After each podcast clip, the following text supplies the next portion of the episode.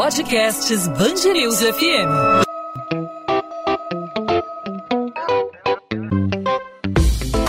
Dois às 20, com Maurício Bastos e Luana Bernardes. Oferecimento Cultura Inglesa. Inglês com cursos ao vivo pela internet, que incentiva, desenvolve e move você. O prefeito do Rio afirma não descartar o endurecimento das medidas restritivas na cidade se a população não respeitar as regras definidas no decreto publicado nesta quinta-feira. Eduardo Paes decidiu estender as restrições até o dia 22 de março, com validade a partir desta sexta-feira, mas com a flexibilização de alguns setores. A permanência nas ruas, espaços públicos e praças permanece proibida entre 11 da noite e 5 da manhã. Quem descumprir essa medida pode ter que pagar multa de 562 reais. Bares e restaurantes tiveram horário estendido e quiosques foram liberados para funcionar todos até 9 da noite, mas abrindo um pouco mais tarde, às 10 e meia da manhã. Depois do fechamento, a operação pode continuar sendo feita por entrega ou retirada no local, mas sem consumo nos espaços. O horário é o mesmo previsto para outros estabelecimentos do comércio de rua. Nas praias, os ambulantes estão autorizados a voltar ao trabalho até às 5 da tarde. Eventos, festas e rodas de samba estão proibidos. Não podem funcionar boates, casas de espetáculos, feiras especiais, feiras ambulantes, já as feiras livres estão liberadas. De acordo com a Prefeitura do Rio, o crescimento na fila por uma vaga de UTI para a Covid-19 foi determinante para a extensão desse decreto. Após semanas registrando o número máximo de três pessoas esperando atendimento, o município chegou a contabilizar 13 pessoas na fila entre quarta e quinta-feira. Sobre a extensão das medidas de restrição no município do Rio de Janeiro, mas, por outro lado, a flexibilização para alguns setores, a gente conversa com o infectologista Marcos do Lago, professor da Universidade do Estado do Rio de Janeiro e coordenador de infecção hospitalar do Hospital Universitário Pedro Ernesto. Doutor Marcos, obrigado por aceitar nosso convite. Seja muito bem-vindo aqui à Band News FM. Obrigado, Anderson. Obrigado pelo convite. Doutor Marcos do Lago, é, não parece um pouco contraditório, é um pouco paradoxal é, a prefeitura estender um pouco mais o período dessas medidas mais restritivas, como, por exemplo, determinar a não circulação de pessoas durante a madrugada e, ao mesmo tempo, estender um pouco mais o horário de funcionamento de bares e restaurantes, que são é, pontos é, atrativos de pessoas. As pessoas param para comer, as pessoas estão trabalhando, querem comer, querem matar sua fome, querem de alguma forma confraternizar. Tem aí também a questão da conscientização das pessoas de não procurarem esses locais para aglomeração a medida qual seria a medida mais acertada no momento em que a cidade contabiliza 13 pessoas na fila esperando atendimento, esperando uma vaga de UTI? Pois é, é, eu acho que aqui a gente tem duas questões diferentes. Uma delas, que é extremamente positiva, é a, a questão de você antecipar a tragédia. Então, eu acho que nesse aspecto a prefeitura está agindo de forma correta. A gente fez muito no Brasil, é, durante o ano passado e esse ano está fazendo ainda. A gente espera a tragédia acontecer, a gente espera a letalidade, os mortos aumentarem, etc., para depois tomar a medida. Então, nesse aspecto, tomar uma atitude quando você percebe que o perigo vai chegar e vai chegar, de fato, eu concordo com essa previsão, né? A gente nunca pode cravar 100%, mas eu acho que tem 90 a 98% de chance de se a gente não fizer nada nos meses de abril e maio o número de doentes e de mortes aumentar muito. Então, é, é muito importante a atitude de tentar frear. A outra questão que você colocou é como fazer isso. Né? O, o, a forma mais radical é o lockdown total. Mas aí, ao mesmo tempo, você realmente cria uma série de problemas. Então, entre o lockdown total e as medidas restritivas, é difícil trabalhar nesse cenário, né?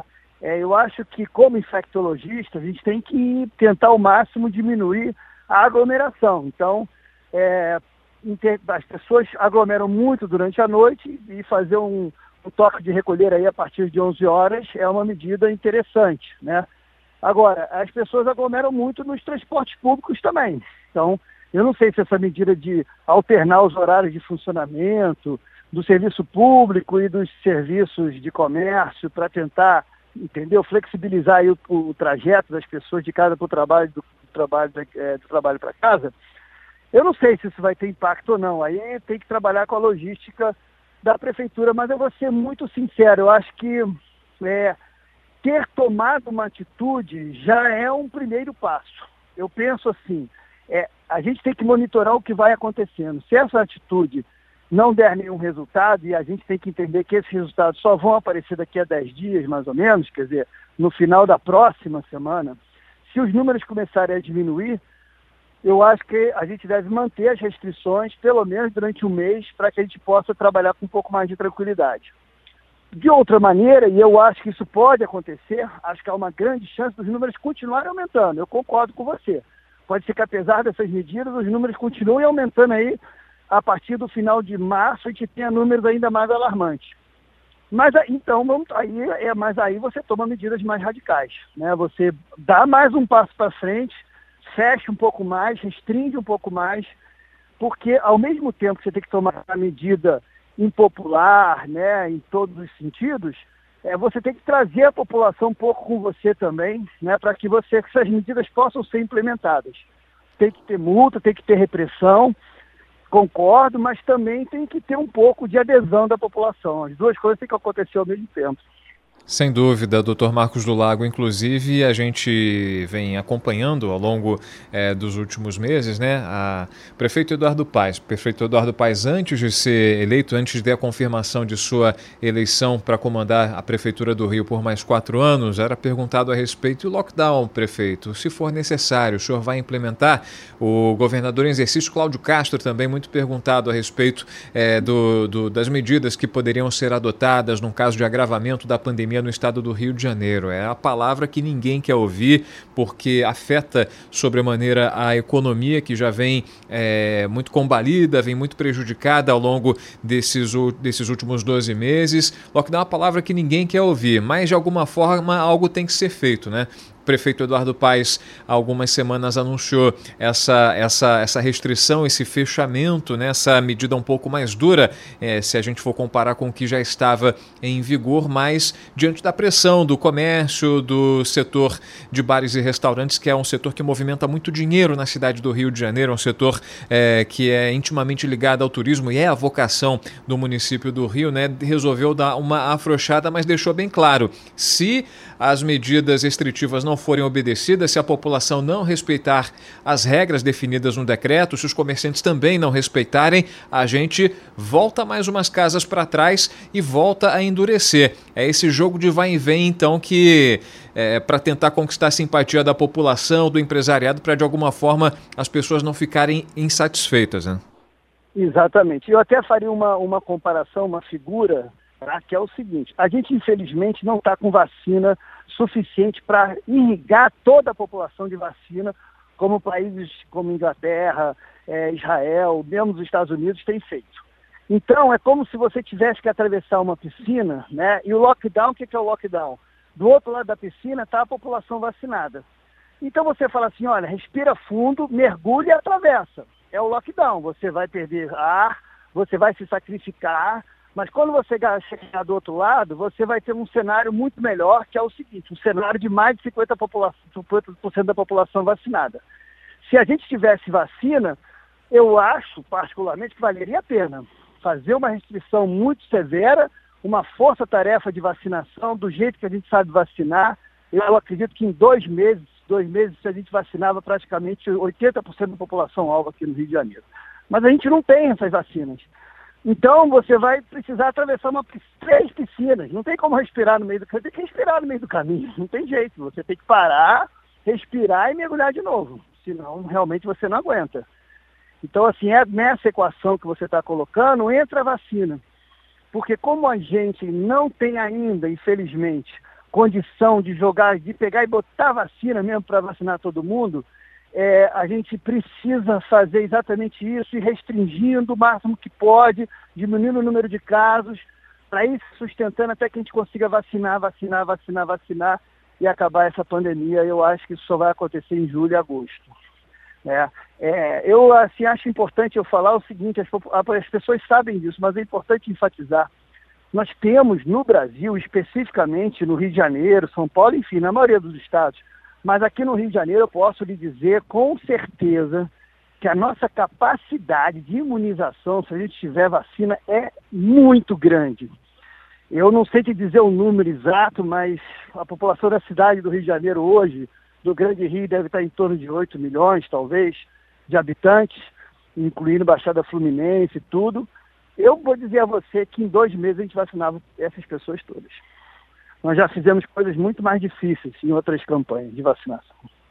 O problema é que a vacina não está chegando, né? As vacinas ainda estão num processo muito lento de chegada. A fabricação em território nacional ainda não é uma realidade, apesar de os laboratórios estarem é, de alguma forma se preparando. O Instituto Butantan em São Paulo, a Fundação Oswaldo Cruz no Rio, construindo um parque de fabricação aí é, de vacinas, ainda não é uma realidade. A gente ainda está muito refém da, da, da, vacina que é importada, que é trazida é, da China, o IFA, o ingrediente farmacêutico ativo vindo da China e também da Índia, infelizmente ainda não é uma, uma realidade. Com esse passo que a gente está dando, né, com a, a, esse processo ainda meio que caminhando a passos de tartaruga, o senhor imagina que em quanto tempo a gente consiga imunizar a população do Rio de Janeiro, de forma particular do município do Rio de Janeiro, é, levando em conta esse ritmo que ainda está bem lento?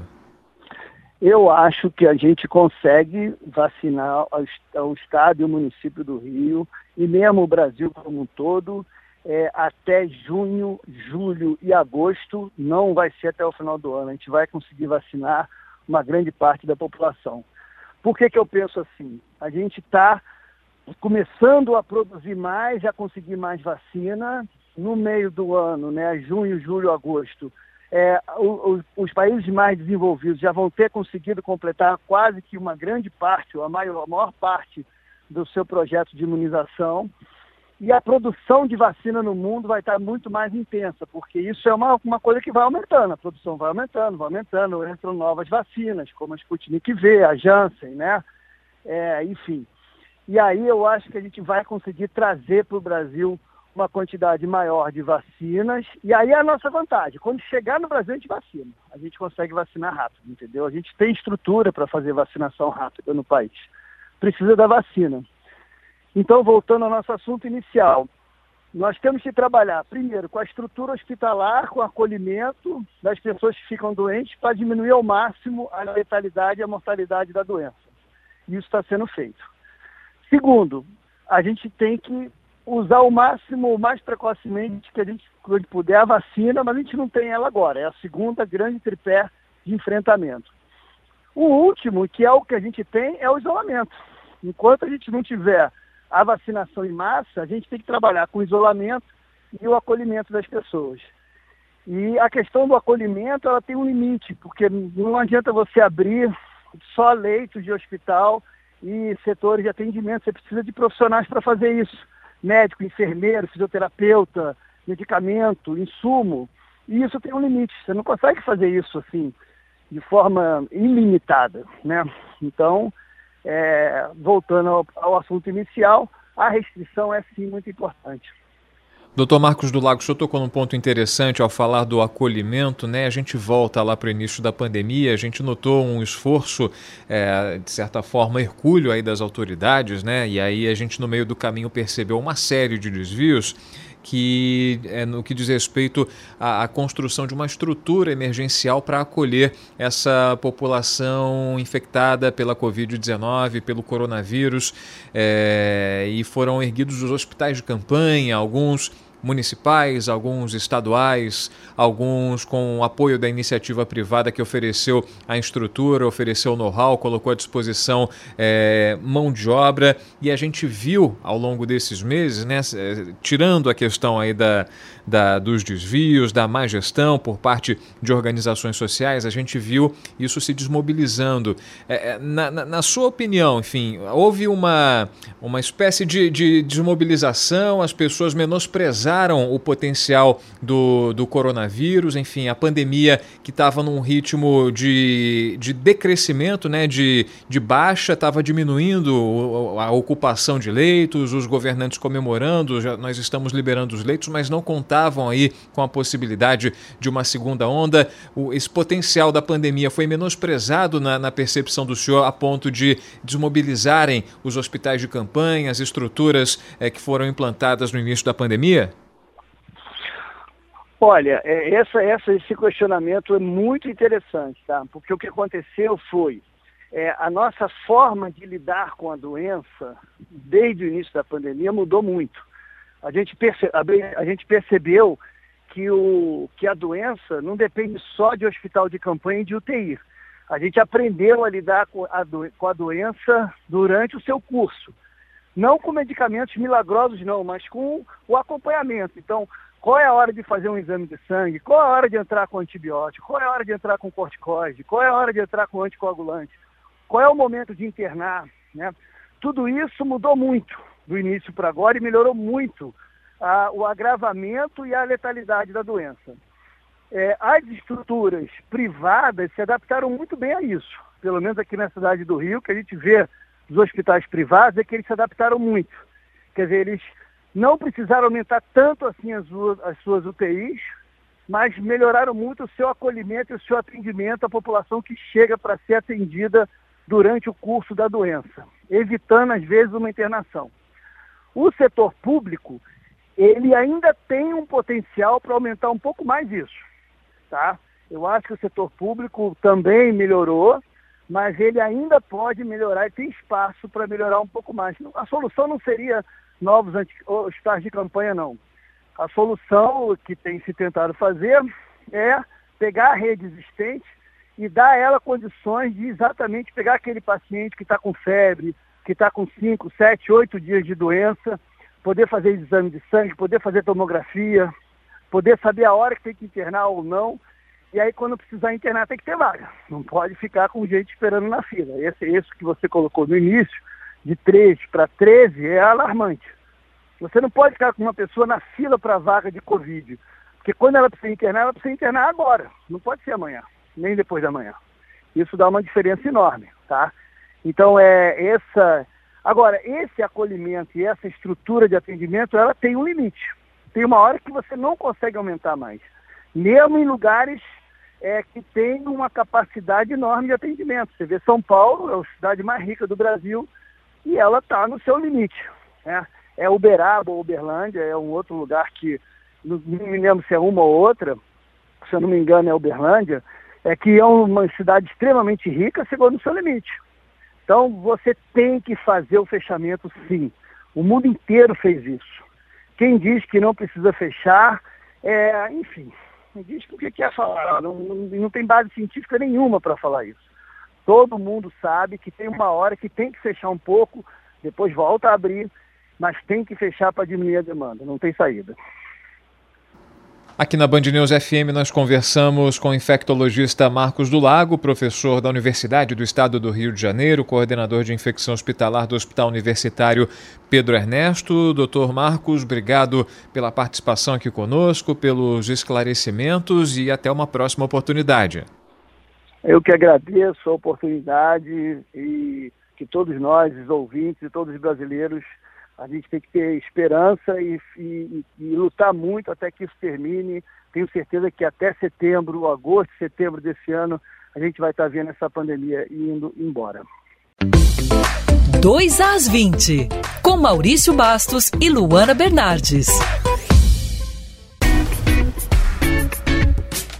Ponto final no 2 às 20. O 2 às 20 é a Band News FM em formato podcast com os principais destaques da nossa cidade, do nosso estado, os principais assuntos do Rio de Janeiro, sempre em destaque para você, a partir de 8 da noite de segunda a sexta-feira, nas principais plataformas de streaming de áudio ou no site bandnewsfmrio.com.br.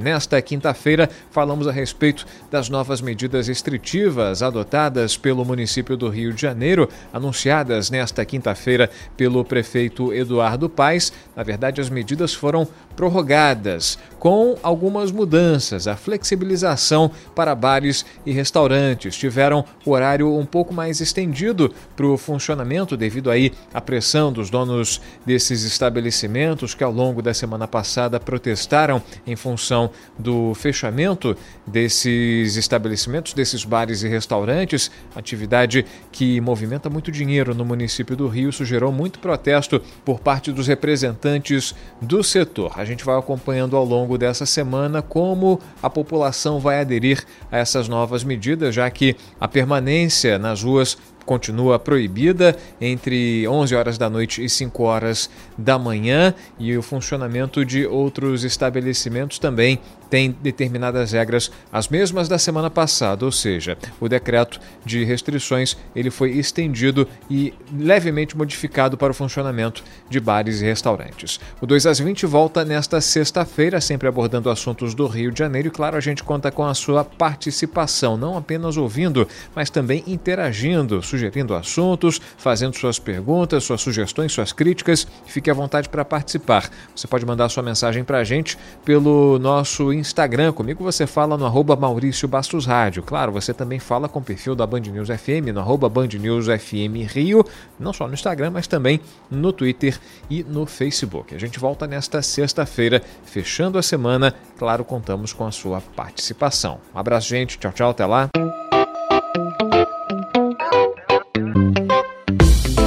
Dois às 20, com Maurício Bastos e Luana Bernardes.